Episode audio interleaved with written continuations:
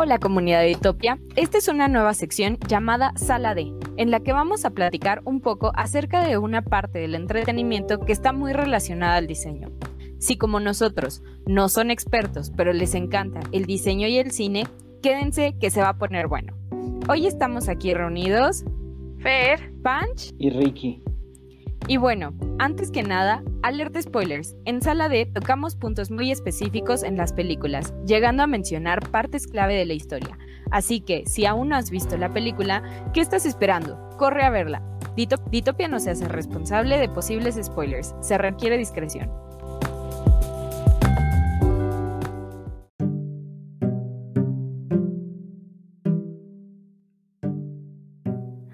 El día de hoy vamos a hablar de la ganadora al Oscar por Mejor Película y otros premios, Nomadland. Una película contemplativa. En esta podemos notar la fragilidad del ser humano y sus emociones, destacada por la contemplación de los paisajes, acompañada de la música de Ludovico Einaudi, la cual refleja la tristeza y la soledad de nuestra actriz principal. Chloe Zhao, quien es una cinematógrafa que estudió, bueno, ella nació en China, eh, se fue a estudiar a Estados Unidos para la preparatoria y de ahí estudió en NYU, igual cine, y de ahí pues estuvo haciendo varios cortometrajes. La verdad es que el camino de esta chava está bastante interesante porque en 2015 dirigió un largometraje que se proyectó en el cine de Cannes y fue nominada a Mejor Largometraje en los 31 premios independientes de Spirit. Después dirigió la película Rider, igual estuvo en el Festival de Cine de Cannes y fue parte de la selección de quincena de directores y ganó el premio Arts Cinema. Y luego igual de esa misma película, la película tuvo nominaciones a Mejor Película y Mejor Director. Ah, y de hecho, otro dato curioso es que en 2018 Marvel la contrató como directora para dirigir una serie que apenas va a salir que se llama Eternals, que está basada en un cómic y de hecho es de lo bueno, tanto la filmación de Nomadland como la de Eternals estuvo o sea, un rato dirigía la película y un rato dirigía la, la serie. Pues la verdad a mí me gustó mucho, bueno, la verdad no sé suficiente de cine como para poder decir que fue la dirección, pero a mí me gustó mucho el hecho de que te metían tanto en la persona, bueno, en el personaje principal, que empezabas a empatizar con él. O sea, creo que no te cabrón.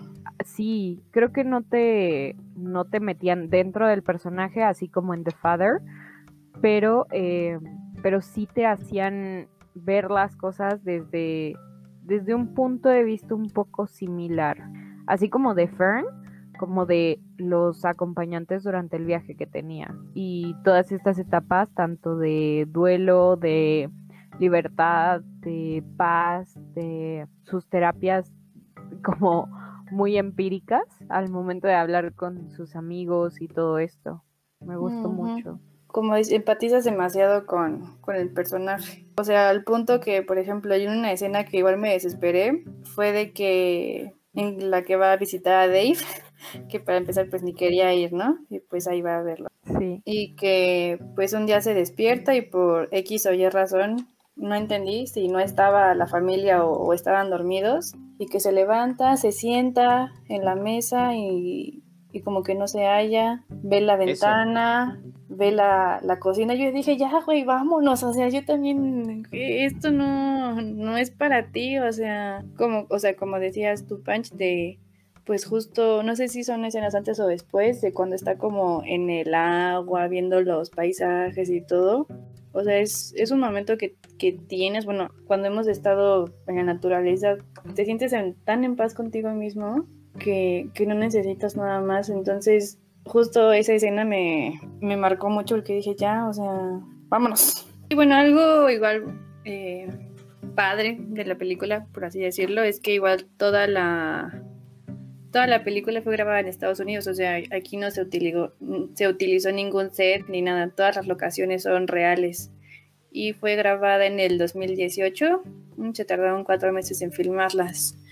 Y los lugares a donde fueron fue a Nevada, South Dakota, Nebraska, California, Arizona también me parece. Y esas son como que las, las principales. Sí, sí, justo igual esa parte que dice Fer, eh, que vi es que igual muchas personas pues realmente en la película sí son nómadas, ¿no? O sea que entonces muchas historias que se cuentan pues sí son reales, ¿no? O sea que eso es lo que le da como más, más feeling y más realidad a todo de la película, ¿no? Y es que justo aparte, por lo, o sea, yo digo que también es un estilo de vida, porque por ejemplo hay un show en Netflix que se llama Tiny Houses. Y es de, no sé si que lo vieron. Una O sea, joya, una No sé si tú ya lo viste, Rick. No, yo todavía no, pero Ah, bueno. Entonces yo por eso digo que es una elección, ¿no? Porque pues toda esa gente no lo hace por... Y es gente con todas las comodidades, ¿eh? Dice, no, o sea, yo ya me harté, me quiero ir a vivir así. Y es que, Es que ajá, es que tiene, tiene esa libertad, ¿no? O sea, todos los parques están tan adaptados, o sea, que la luz, que es lo que, sale en la película, ¿no? De que es que es tanto de, de que te estaciones aquí.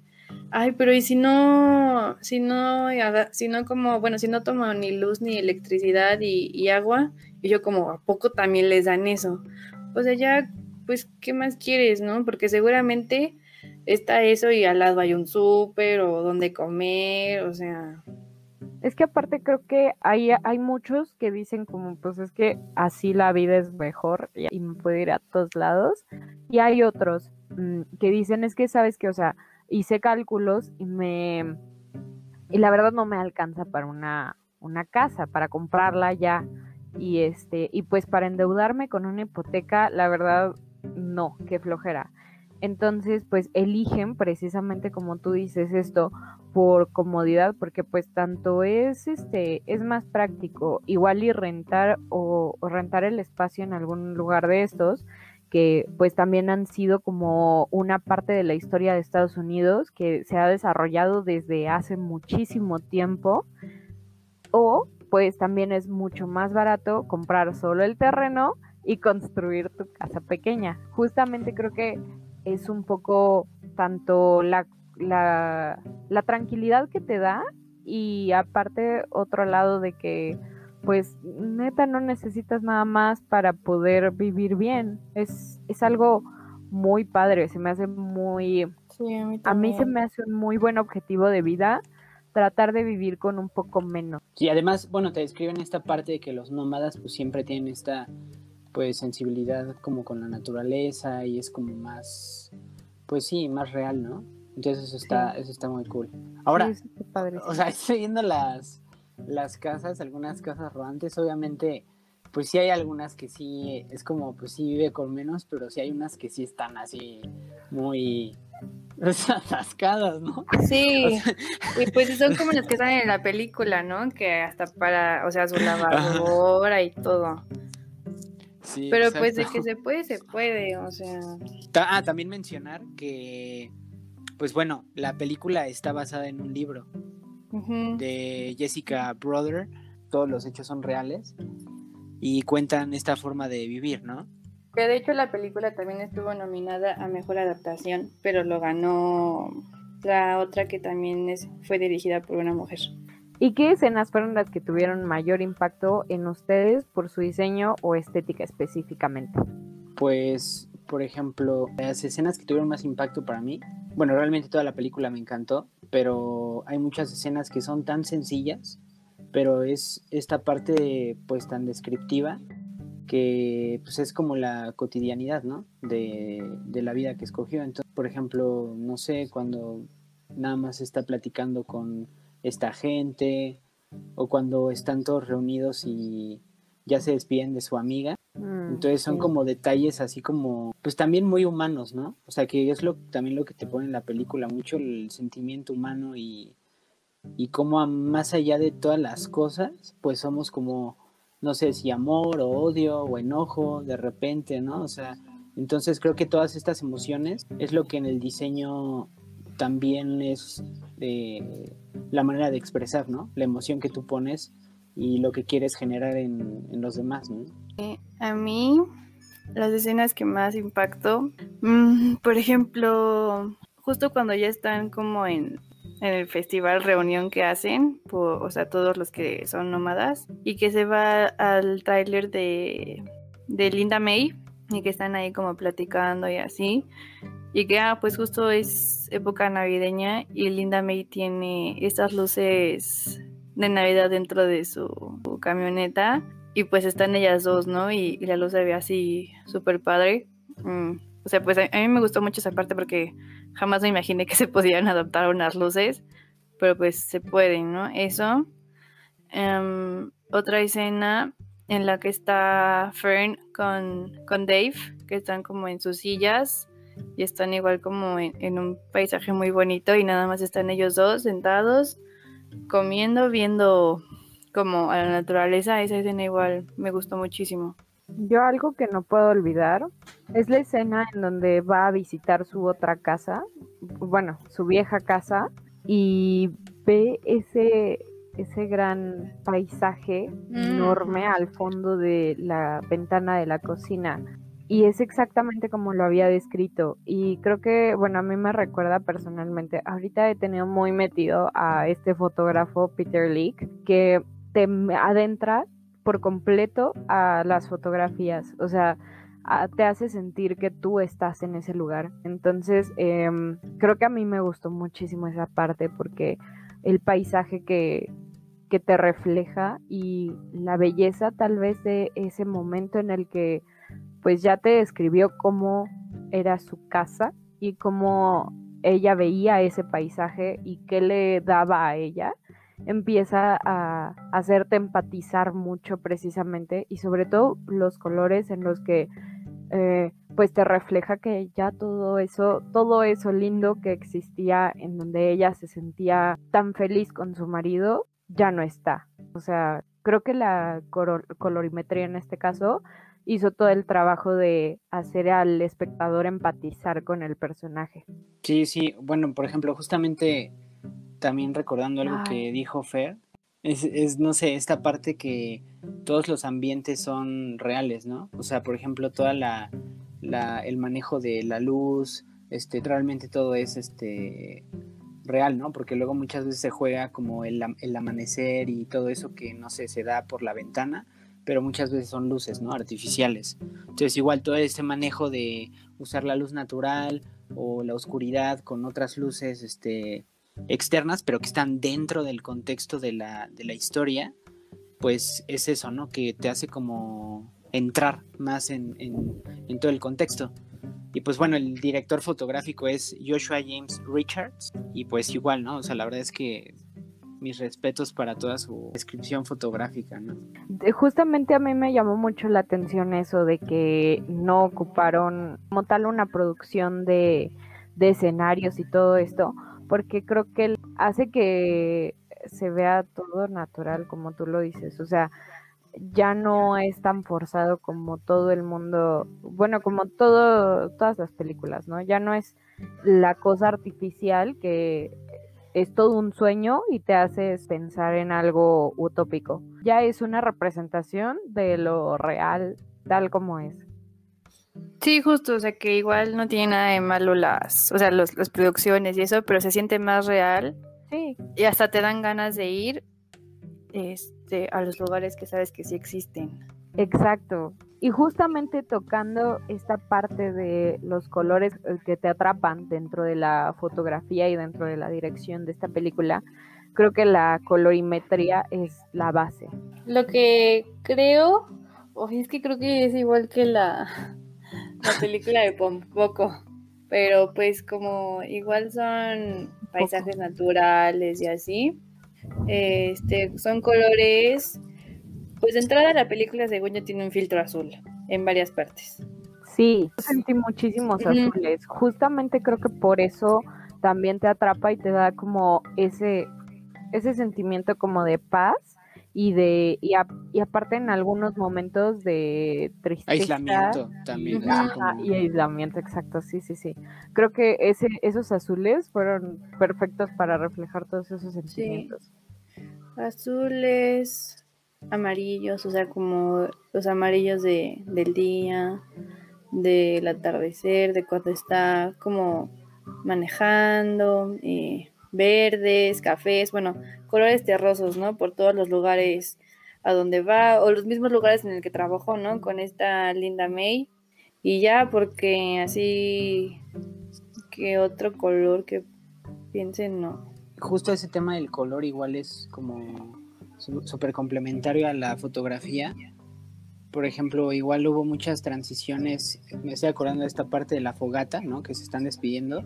Ya nada más se, va, se ve cómo sube la cámara y se ven algunos este, este, pues, rayitos del fuego y luego aparece el amanecer, ¿no? O sea, entonces sí usa igual mucho estos contrastes de los rojos con azules, por esta parte del rojo representando esa pasión, el poder, y el azul esa parte igual de aislamiento y también calma, como paz, ¿no? Entonces, pues sí es como casi la fotografía, igual sin filtros, en algunas partes sí, pero, pero es, casi como es, ¿no? Así la... Cruda. ajá, cruda, súper crudo pero muy muy bien manejado todo, o sea, los, el encuadre, o sea, todo está como puesto, o sea, todo, o sea, hasta la, la, parte de, de, la sencillez de la escena, todo.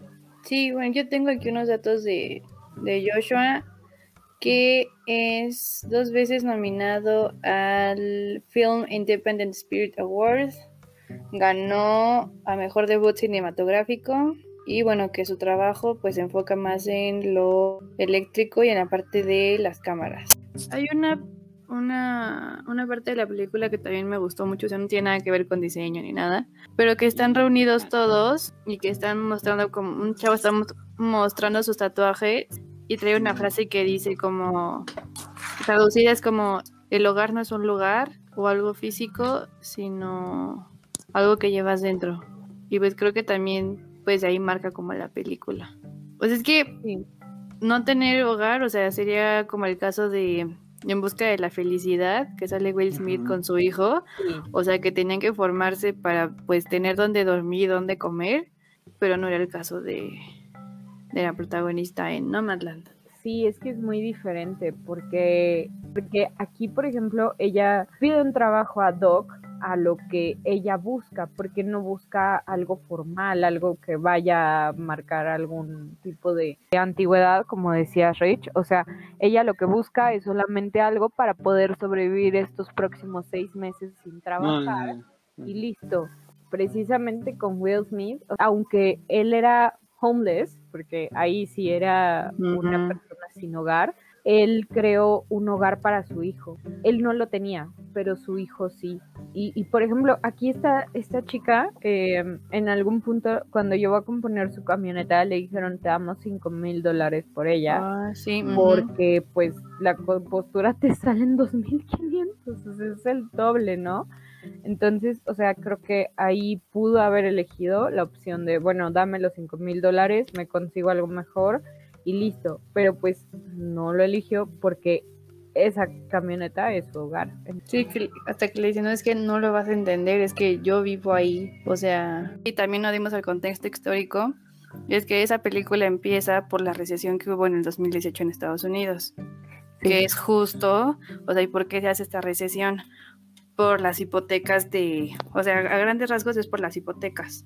Entonces yo pienso que más que que haya dicho, ay, este, pues ya no tengo dónde vivir, es pues elijo este estilo de vida para mí. Lo que tú dices es muy, es súper importante, es, es, la base de todo este tema, porque específicamente de la, de la película, ¿verdad? Porque, o sea, eh, recordando el, la intro, la introducción y el origen de, del por qué Fern tuvo que, le, más bien, eligió esta vida. Eligió.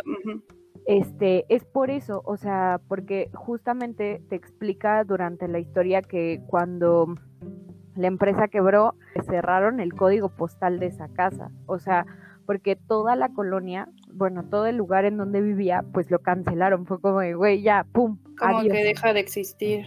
Exacto, o sea, siento que, que fue como una elección un poco a fuerzas, ¿no? Que no puedes decir que mm, era injusto, porque ella lo eligió, pero tampoco era una elección fácil. O sea, como dice Pancho también, y, varios artículos que leí decían eso, ¿no? Que la misma película te invita a, a, pues salir a carretera, ¿no? Y pues la diferencia es que en Estados Unidos pues las carreteras son más seguras, están bien hechas, es un estilo de vida muy diferente, en el que igual, pues sí puedes agarrar tu camioneta, puedes sentirte tranquilo, de donde la vas a estacionar, pues a lo mejor no te molestan. Digo, no sé ahorita, pero yo creo que es así. Yo siento que es como, pues como, sabiendo la mayoría de las personas que son mayores y que ya tuvieron pues la familia y ya vivieron esta parte como muy de apego, o sea, yo siento que, y bueno, como a muchos se mueren sus familiares, pues es esto como, como de libertad, o sea, que pues no cargas con nadie más que contigo mismo y, y luego eso dicen, ¿no? De la vida, que es como un constante ejercicio de desapego, pero pues ya al final la muerte es eso, ¿no? O sea, como ya el, la cereza del pastel, ¿no? O sea, el desapego de ti mismo. O sea, creo que es lo más, lo más cabrón. Entonces, pues no sé, o sea, como que igual, pues ellos, a pesar de que sí se ven y están entre sus amigos, pues están como libres, ¿no? O sea, no hay como un, pues no sé, una atadura, ¿no? Realmente es como voy por la vida, disfruto el paisaje y me mantengo y, y pues también voy conociendo a mucha gente, ¿no? Nomadland destaca por el uso de escenarios naturales y el mensaje que nos deja a partir de un estilo de vida muy distinto al que muchos conocemos. Nos hace empatizar y ver de igual manera tanto los pros como los contras de esta perspectiva.